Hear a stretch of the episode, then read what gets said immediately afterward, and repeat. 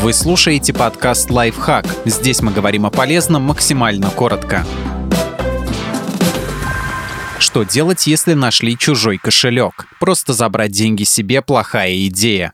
Что будет, если присвоить кошелек? Вообще находка не уголовно наказуемое деяние. Если вас найдут, то попросят вернуть кошелек со всем его содержимым. Но есть разница, потерял человек вещи или оставил.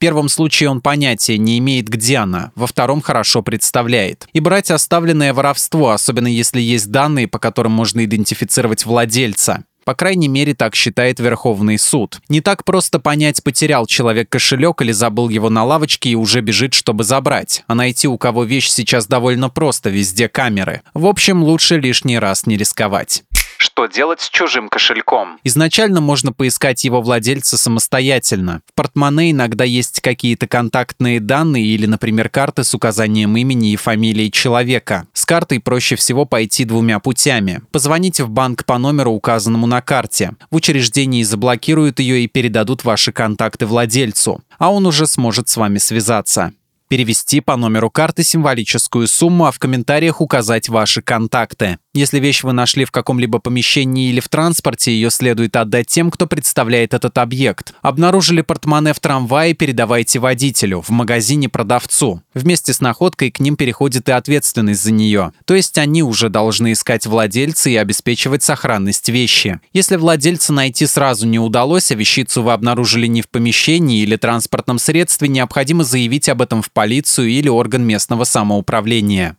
почему стоит трижды подумать, прежде чем поднимать кошелек. Опишем коротко, это может быть мошенническая схема. Владелец может оказаться неблагодарным. Вы можете стать подозреваемым в преступлении. Вы получите лишние хлопоты, даже если все сделаете правильно.